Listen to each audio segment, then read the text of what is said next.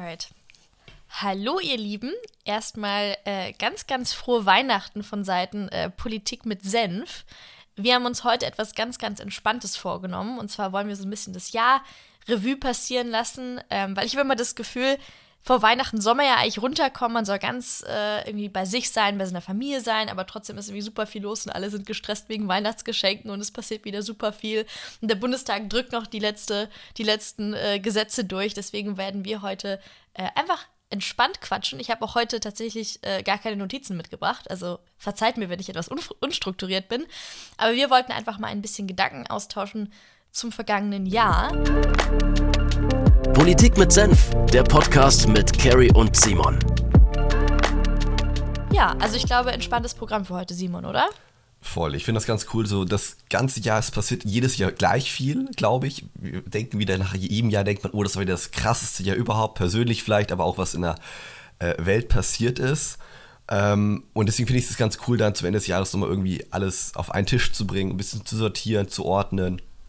Ähm, vor allem aus unserer Perspektive irgendwie so als ja, junge Generation, die doch dieses Jahr wieder viel Neues, viele äh, Learnings so mitgenommen hat ähm, und das ein bisschen zu ordnen. Ähm, ich glaube, für mich, wenn wir so das Jahr mal reinstarten wollen vielleicht, ähm, ist ja so eine Ära zu Ende gegangen mit dem Zapfenstreich, wo Angela Merkel verabschiedet wurde. Ähm, ich muss sagen, in meiner Kindheit habe ich ja eigentlich so erinnerungstechnisch nur Frau Merkel auf diesem Posten gehabt und nur an der Spitze unseres Landes gesehen. Ähm, und wenn ich mich so probiere, da zurückzuversetzen, so den Abend, wo ich das im Fernsehen geguckt habe, ich hatte da schon,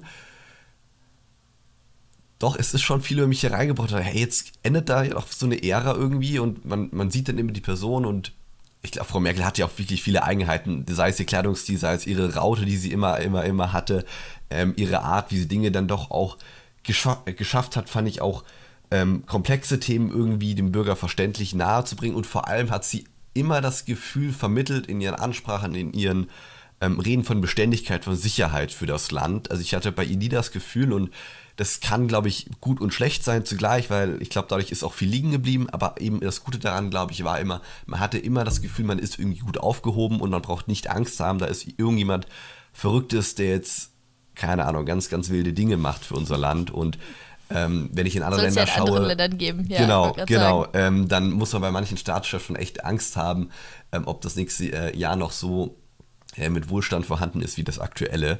Und das war für mich so ein ja doch spannender Start eigentlich in, ins Jahr. Um, ja, dann kamen wir zur Zeitenwende, aber ich glaube, da machst du gerne mal weiter. Ja, ich muss, ich muss aber da direkt mal anschließen, weil das ist echt spannend in unserer Generation. Ich bin auch so mit zwei Konstanten groß geworden. So einmal Papst Benedikt, so. Äh, ich bin ja auch irgendwie so ein bisschen vom Land, habe ewig ministriert, deswegen so in jeder Sonntagsansprache äh, Fürbitten für Papst Benedikt. Und ähm, dann die zweite große Konstante war Angela Merkel, die mit ganz, ganz ruhiger Hand ähm, durch die letzten äh, ne, sieb, nee, 15 Jahre? Wie viel waren es denn jetzt? 16 Jahre? 16, 16 Jahre, Jahre geführt hat. Ähm, und da ging echt so eine Ära zu Ende. Und ich würde tatsächlich, ich habe mir viel Gedanken gemacht, wie ich denn dieses Jahr so im Rückblick nennen würde. Und ich glaube, es ist, ich wollte es positiv framen, weil uns ist allen klar, das war ein Jahr der Krisen, so das brauche ich jetzt hier niemandem erzählen. Das ist jetzt nicht unbedingt der intellektuelle Erguss, wenn ich das als Jahr, Jahr, der, Jahr der Krisen bezeichne.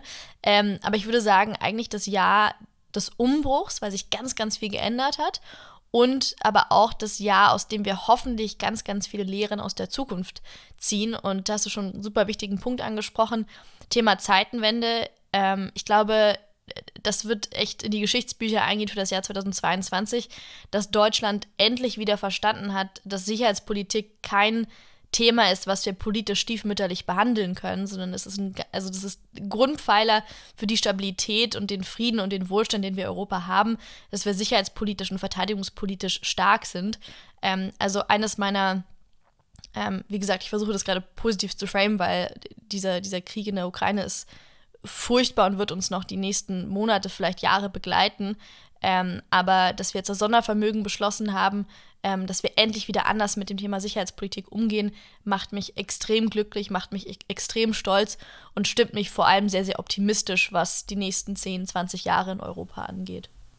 Total. Wir haben jahrelang vor, vor diesem Jahr immer wieder darüber gesprochen, auch zu Thema europäische Armee und Ausstattung der Bundeswehr. Ähm, wir hatten schon mal eine Folge, wo wir darüber gesprochen haben, dass den ähm, Soldaten, die in, in Litauen ähm, stationiert sind, Decken fehlen, warme Kleidung fehlt, also wirklich so, so Grundausstattung fehlt und ähm, das Bewusstsein war überhaupt nicht für die Wichtigkeit so einer funktionierenden Armee, einer funktionierenden Bundeswehr vorhanden. ähm, und das ist zurückgekehrt, glaube ich, und auch die Einigkeit innerhalb der NATO. Also die NATO war so ein Gebilde, was wieder sehr bürokratisch, verwaltungstechnisch und man hatte nicht, war nicht so greifbar, was brauchen wir das eigentlich? Und ich glaube, jetzt ist wieder klar geworden, warum wir das brauchen. Vor allem zur Abschreckung natürlich und zur, zu zeigen, wir, wir sind da und wir sind auf einer Linie und wir haben eine klare Haltung und zwar, dass NATO-Gebiet um jeden Preis verteidigt wird und dass wir auch Staaten ähm, beistehen, die angegriffen werden. Ähm, und da, glaube ich, hat die NATO doch nochmal auch in der Gesellschaft einfach ein anderes äh, Bild bekommen. Und das fand ich ganz spannend in dem Jahr überhaupt. Oder zu Beginn des Jahres auch so das Thema dann NATO-Beitritt von Schweden und Finnland, was ja auch daraus dann gefolgt ist. Die Erweiterung der NATO, wo das Thema auch nochmal aufgegriffen wurde. Ähm, also ich glaube, wie du sagst, Zeitenwende passt auf jeden Fall als, als gutes Stichwort da. Hm. Und vor allem, und, und das fand ich auch wahnsinnig schön, ähm, ist uns zum ersten Mal wieder bewusst geworden, wie viel wir eigentlich doch gemeinsam haben. Also wie viele Überschneidungen wir in Europa haben, wie viele Überschneidungen wir in, in der NATO haben. Und auch jetzt innerhalb der Koalition, wo ja doch sehr, sehr verschiedene Koalitionspartner aufeinander getroffen sind, ähm, ist bei allen dieser Konsens entstanden, okay, das ist ein Thema, was wir angehen müssen. Die Bundeswehr ist wichtig, Sicherheitspolitik ist, ist wichtig. Ähm, und da sind auch, und da muss ich sagen, da muss ich mein Lob an ganz, ganz viele aussprechen, sind da viele über einen ideologischen Schatten gesprungen. Also das sieht man ja einmal bei den Grünen, bei der SPD zu ihrer Haltung zur Bundeswehr, sieht man aber auch insbesondere bei den Grünen beim Thema Laufzeitenverlängerung und dieser ich weiß nicht, ob ich sagen würde, es, ist ein, es entsteht gerade ein neuer Politikstil. So, würde ich, so weit würde ich nicht gehen.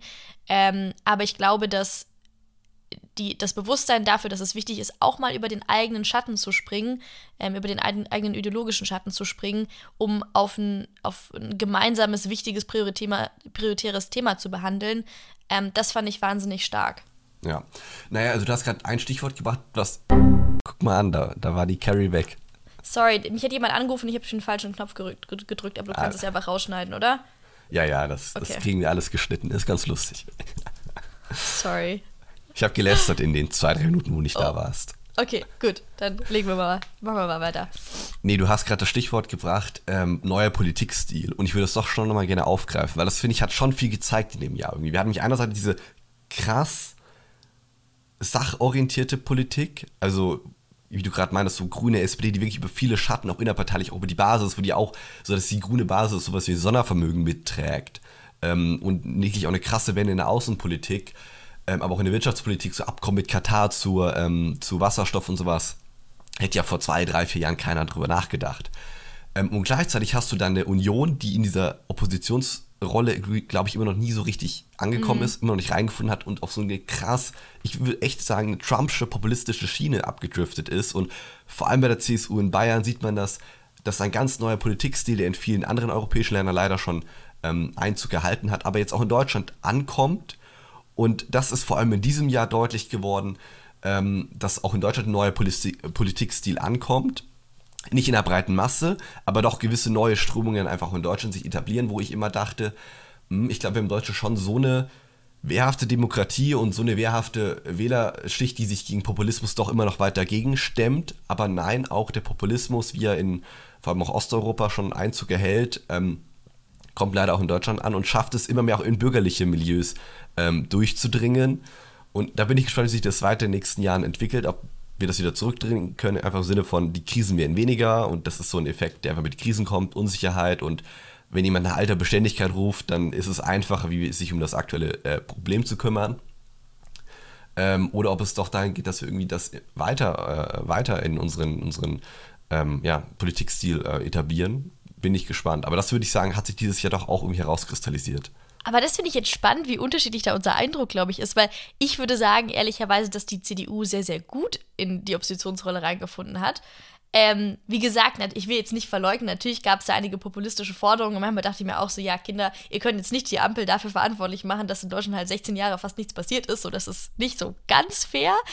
Ähm, aber ich habe den Eindruck, dass in der CDU jetzt viel, viel mehr interne Debatte oder programmatische Debatte stattfindet, ähm, dass äh, teilweise auch wichtige Impulse ähm, an, an die Ampel gesendet wurden, gerade im Anfangszeit oder zur Anfangszeit der, der, des Ukraine-Kriegs, wo ja Merz als einer der ersten in die Ukraine geflogen ist, ähm, als das Verhältnis Scholz-Zelensky jetzt nicht unbedingt das Beste war und äh, das höchste der Gefühle in der deutschen ähm, Waffenlieferungspolitik 5000 Helme waren, die dann nicht mal ankamen.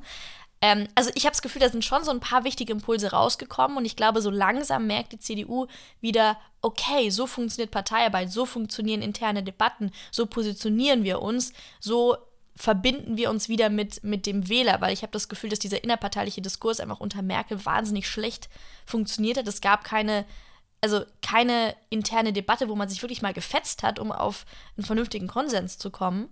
Ähm, und mein Eindruck ist, dass das aktuell passiert und ich glaube, dass das der politischen Landschaft in Deutschland ehrlicherweise sehr, sehr gut tut, dass wir wieder eine lebendige konservative Partei haben. Ich persönlich bin jetzt logischerweise ähm, nicht unbedingt der größte Fan der CDU, aber ich glaube, sie ist wichtig für, für, für, unseren, äh, für, unser, für unsere politische Landschaft. Und ich glaube, auch mit einer starken CDU hat ehrlicherweise eine AfD es wesentlich schwerer. Also mal schauen, was, was die Bundestagswahl 2025 bringt. Ähm, aber ich, mein Gefühl oder meine Vermutung ist ehrlicherweise, dass wir an den Rändern Schwund erleben werden. Auf der linken Seite vielleicht durch eine funktionierende Wahlrechtsreform, wo dann die Grundmandateklausel fällt. Da könnte sich das Problem äh, Linke äh, ganz von alleine erklären, äh, ganz von alleine lösen. Ähm, und auf der rechten Seite bleibt sie. Aber ich, ich könnte mir gut vorstellen, dass da ein kleiner Schwund eintritt im Bundestag. Ja, ich sehe die Punkte auf jeden Fall. Deswegen habe ich bewusst auch vorhin zwischen CSU und CDU, also gesagt, ich meine, ich meine vor allem die CSU in Bayern. Ähm, also ja, ich sehe den Punkt. Ähm, einen Punkt will ich dazu doch noch anbringen, aber dann können wir gerne weitergehen. Ähm, wir haben vorhin über Frau Merkel gesprochen. Und wenn man überlegt, wer vor 16 Jahren die, die parteiinterne Konkurrenz war von Frau Merkel, war das ein Friedrich Merz. Hm. Und wenn man sich überlegt, 16 Jahre später sitzt Friedrich Krass. Merz als Oppositionsführer im Bundestag und wird vermutlich, man munkelt, bei der nächsten Bundestagswahl als Bundestagskandidat, äh, Bundeskanzlerkandidat, ähm, so, Bundestagskandidat sowieso, aber äh, als Kanzlerkandidat für die ähm, CDU ins Rennen gehen ähm, 2025. Und das ist doch schon eine Hausnummer, finde ich. Wenn man sich das mal so Zunge ne? äh, zergehen lässt, zeigt es doch, die Politik braucht am Ende vor allem viel, viel Zeit und Geduld und jeder schafft irgendwie ein Comeback. Also mal schauen, wo Armin Laschet wiederkommt. Ich glaube eher nicht. nee, glaube ich auch nicht. Ähm, aber ja, das vielleicht noch zum, zum Abschluss zu dem, äh, zu dem Punkt. Ich glaube, ein Thema, was ich gerne ansprechen würde, auch noch, auch wenn das zum Glück inzwischen wirklich an Bedeutung verloren hat, ist das Thema Corona und wie wir mit Corona umgegangen sind, vor allem mit einer jungen Generation. Wir hatten am Anfang des Jahres immer noch Lockdowns, die Unis hatten immer noch zu. Ähm, ich habe meine Klausuren im Winter auch noch online geschrieben. Ähm, und wir haben uns sehr, sehr lange dagegen gesperrt, überhaupt wieder rauszukommen aus diesem ähm, Corona-Denken und dieser, dieser Alarmstimmung. Es war so eine dauerhafte Alarmstimmung in der Bevölkerung überhaupt. Ähm, und ich merke es heute noch, jetzt vor wenigen Tagen sind in Bayern die Masken gefallen und ähm, ich selber trage in der vollen U-Bahn die Maske auch noch, auch noch mit Überzeugung. Ähm, aber ich merke es auch im Denken, dass bei vielen, und jetzt kommen ja so wieder andere Krankheiten auf, Influenza und sowas, ähm, Grippewellen, dass wir doch was mitgenommen haben aus Corona und zwar so eine Grundhysterie. Es klingt so, so negativ und so böse, aber ich glaube, viele haben so ein ganz anderes Bild auf Krankheiten, auf den täglichen Umgang bekommen.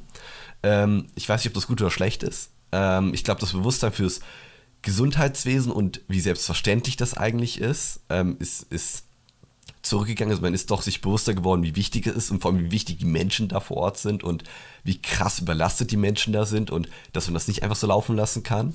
Ich glaube, das Bewusstsein ist auf jeden Fall aufgekommen. Ähm, aber vor allem Thema, Thema äh, Jugend und, und Studenten, vor allem auch in während Zeiten zu Corona, ähm, glaube ich, können wir als Learning mitnehmen. Unis, lasst die offen, egal was ist, weil es tut den Menschen nicht gut. Die, die Auswirkungen, glaube ich, das heißt von psychischer Art, aber auch Lernrückstände und sowas auch bei Schulen ähm, sind um einiges größer wie das, was man im Nachhinein festgestellt hat, da an Infektionsketten oder auch, wenn wir jetzt über das Energiesparen in Österreich wurden die Unis ja jetzt geschlossen für sechs Wochen fürs Energiesparen, ähm, wo ich auch sage, Leute, wir haben das während Corona gesehen und das ist doch genau die falsche Konsequenz daraus. Aber weiß nicht, wie du das ähm, empfunden hast.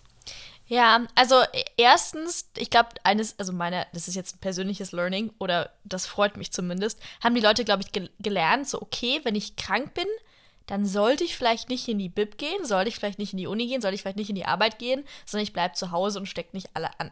Also ich, ich merke, also es, dieses, dieses Bewusstsein schwindet wieder, weil ich immer wieder in der Bib Leute sehe, die dann alle zwei Minuten alle vollhusten, wo ich mir auch denke, Kinder, das haben wir nichts gelernt in den letzten zwei Jahren, bleibt doch daheim. Ähm, aber ich glaube, das grundsätzliche Bewusstsein dafür, jetzt nicht alle mit, mit den eigenen Keimen anstecken zu müssen, ist ein bisschen, äh, ist zumindest ein bisschen gestiegen. Ähm, aber jetzt mal auf einer ernsthafteren äh, Note. Auch da würde ich sagen, wir haben extrem viel gelernt, wo wirklich Schwachpunkte in unseren gesellschaftlichen Strukturen drin sind. Also ob das jetzt zum Beispiel das Thema Digitalisierung und äh, Digitalisierung in Gesundheitsämtern ist, dass wir Ewigkeiten versucht haben, äh, diesem Virus mit Faxgeräten Herr zu werden, was logischerweise nicht funktioniert hat. Ähm, ob es die Digitalisierung von Schulen angeht, wo das äh, digitale Lernen einfach überhaupt nicht funktioniert hat. Ähm, ob es grundsätzlich die Schwierigkeiten sind, die wir im Gesundheitswesen haben mit Personalmangel, mit Fachkräftemangel, mit mangelnder Wertschätzung von ähm, Berufen im Gesundheitswesen oder auch das super wichtige Thema Mental Health. Also ich glaube, wir haben zum allerersten Mal eine wirkliche Debatte darüber geführt, wie wichtig ist es ist uns eigentlich psychi psychische Gesundheit? Ist psychische Gesundheit nicht genauso wichtig wie körperliche Gesundheit? Ähm, ist dieses gesellschaftliche Stigma, was wir äh, darum aufgebaut haben, nicht komplett kontraproduktiv? Und sollten wir wirklich mal an die psychiatrische und psychologische Versorgung ran, weil wir ähm, merken, wie lang die Wartezeiten werden. Also im, im, städtischen Bereich findest du eigentlich überhaupt keine Therapieplätze mehr. Bei Kinder- und Jugendpsychologen ist es umso schlimmer, obwohl ähm, wir dort insbesondere die Effekte der Pandemie sehen.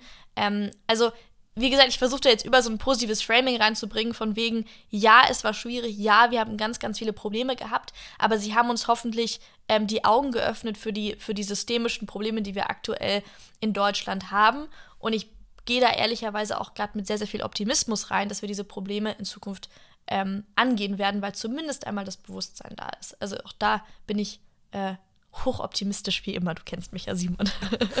ja, ähm, ich finde das gut, dass du hier den Optimismus, ähm, den wir als Liberale ja grundsätzlich einfach haben, ähm, wir sind einfach überzeugte Optimisten, ähm, hier reinbringst in den Podcast. Glaube ich, bringt auch fürs neue Jahr so neu, neue Vorsätze im neuen Jahr und neue Themen, die man angehen möchte, glaube ich, vielleicht dafür auch schon die eine oder andere ähm, Idee ähm, oder politische Forderung. Ich habe noch ein ganz schönes Erlebnis in Erinnerung. Das war meine Fahrt, das ist auch die erste Folge hier im Podcast zum Thema äh, Sylt. Wenn du dich erinnerst, meine ah, 9-Euro-Ticket-Fahrt. Ja. Ja. Ich bin ja von München bis nach Kiel mit dem 9-Euro-Ticket gefahren. Ähm, ich glaube, insgesamt über 16, 17 Stunden mit Regionalzügen quer durch Deutschland, über Leipzig, Magdeburg, ähm, Hannover. Also wirklich eine spannende, spannende Tour war das. Und es hat für mich ähm, auch die erste große, das ist große, also das erste Ausbrechen nach der Pandemie wieder, ähm, wo ich immer Zeit gefunden habe und auch Lust gefunden habe, wieder raus in die Welt zu entdecken, ja, raus in, ins gesellschaftliche Leben mich zu stürzen. Und ähm, da hat ja auch die Debatte mit dem 9-Euro-Ticket losgetreten damals, oder jetzt kriegen wir das ähm, 49-Euro-Ticket oder Wissing-Ticket, wie man es auch äh, umgangssprachlich nennt, habe ich gelernt. Ähm, ist so ein bisschen die Frage auch, was haben wir gesellschaftlich davon mitgenommen? Du meinst gerade ganz viel Learnings und ganz viele, ganz viele Debatten. Und das war eben so eine Debatte, wo ich schon gemerkt habe, dass wir sehr emotional debattieren und ich glaube, in vielen Teams dieses Jahr so emotional debattiert haben wie lange nicht mehr. Und vor allem dieses 9-Euro-Ticket ähm, war ja so eine Debatte. Ähm, während das lief, haben das ganz, ganz viele Menschen genutzt. Und desto näher man an das Ende kam, desto lauter wurde die emotionale, äh, emotionale Debatte und desto lauter wurde es ähm, ey, wir müssen das beibehalten, Anschlusslösung, ähm, wie geht's weiter? Und das fand ich dann damals von der Ampelregierung ganz, ganz spannend, vor allem von Volker Wissing, aber auch von den anderen, dass es erstmal hieß, okay, wir, weil ich vorhin das mit den faktenbasierten Entscheidungen genannt hatte, die eine Hälfte in der Politik, die andere Hälfte dann populistisch und die eine ging dann wirklich hervor und das war damals die Regierungsfraktion und meinte, hey, okay, wir analysieren das jetzt erstmal, wie lief das? Und anhand dieser Daten gehen wir dann raus und überlegen uns eine Anschlusslösung. Und das fand ich einen ganz neuen Politikstil ähm, oder eine ganz neue Art, an Probleme ranzugehen, anstatt erstmal, Berlin zum Beispiel hat das ja getan, direkt eine Anschlusslösung, direkt verlängert, direkt die ja, Millionen nochmal oben drauf geschlagen. Oder ich glaube Milliarden, weiß gar nicht, wie es in Berlin was das kostet. Ähm, das fand ich eigentlich eine ganz spannende Debatte und für mich ein schönes Erlebnis, ähm, was mir von dem Jahr in Erinnerung geblieben ist ähm, und wo ich auch gespannt bin, wie solche Debatten in Zukunft haben werden, wenn eben die Politik sagt, okay, wir hatten jetzt irgendeine Idee, die haben die mal ausprobiert, weil ich glaube, das war auch das erste Mal, dass die Politik, das war so eine, so eine Nacht, eine Nachtentscheidung irgendwie, so eine Idee, die irgendwann nachts um drei in irgendeiner Kabinettssitzung kam. Ähm, wenn man so eine Idee auf den Markt bringt und ähm, ja, einführt in, der, äh, in Deutschland und dann erst mal sagt, wir machen das mal zur Probe und dann damit rausgeht und sagt, wir evaluieren das jetzt erstmal. Das ist neu in Deutschland, bin ich gespannt, wie wir das in Zukunft handhaben werden. Total, total. Ich habe es ehrlicherweise gar nicht mehr in Erinnerung, dass da quasi eine interne Evaluation dann erstmal lief, aber ich finde es absolut richtig, weil ja häufig im politischen Betrieb der Reflex da ist, ja Moment, ich habe es ja eingeführt, es muss ja, es ist ja physisch gar nicht möglich, dass jemand eine falsche Entscheidung treffen könnte, deswegen muss alles, was einmal eingeführt äh, wurde, unbedingt bleiben. Deswegen die Bereitschaft zu sagen, okay, wir schauen uns das ganz rational an, äh, wegen Vor- und Nachteile äh, ab und, und äh, analysieren erstmal, was da überhaupt alles bei rumgekommen ist und treffen dann eine erneute Entscheidung, ist ähm, für wirtschaftliche Entscheidungsprozesse, ich kenne militärische Entscheidungsprozesse komplett normal, aber für politische Entscheidungsprozesse eigentlich unheard of. Ähm, deswegen, ich hoffe, dass, ich hoffe, das geht so weiter, weil ähm, nur durch Probieren und ähm, ich, oh ich wollte jetzt was ganz Schlaues sagen. Es gibt doch was war das? das ist Hegel. So, der sagt doch immer These, Antithese, Synthese. Also man hat eine These, dann macht man irgendwas, dann dreht man das um und dann findet man den Kompromiss und dann geht es immer weiter. Dann ist es immer wieder eine positive Entwicklung. So, mein Papa wäre stolz, dass ich hier mein äh, philosophisches Grundwissen ausgepackt habe. Ähm, nee, aber nur durch so eine konstante ähm, Verbesserung, Analyse ähm, können wir eigentlich gute Politik machen. Und ich hoffe, dass sich das etabliert. Ähm, wobei ich ah, da, also da, ich weiß nicht, ob da mein Optimismus groß genug für ist. Aber let's see. Let's see, wie, wie das im Jahr 2023 läuft.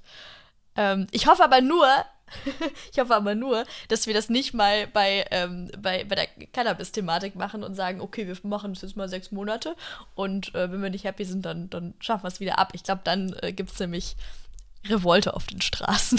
Das wollte ich nämlich gerade sagen. 23 stehen ja doch große oder nicht große, aber schon einige Entscheidungen an, die jetzt auch 22 schon angestoßen wurde. Eine davon eben Cannabis zum Beispiel. Legalisierung soll ja nächstes Jahr der Gesetzesentwurf kommen und dann hoffentlich auch beschlossen werden. Und dann ähm, haben wir Buberts äh, legalisiert, hoffentlich. Ähm, und deswegen vielleicht so ein kleiner Ausblick jetzt schon auf 23, was kann da alles kommen. Ich glaube, ähm, große Themen werden vor allem ähm, die Landtagswahlen sein, die natürlich in Bayern und Hessen anstehen werden.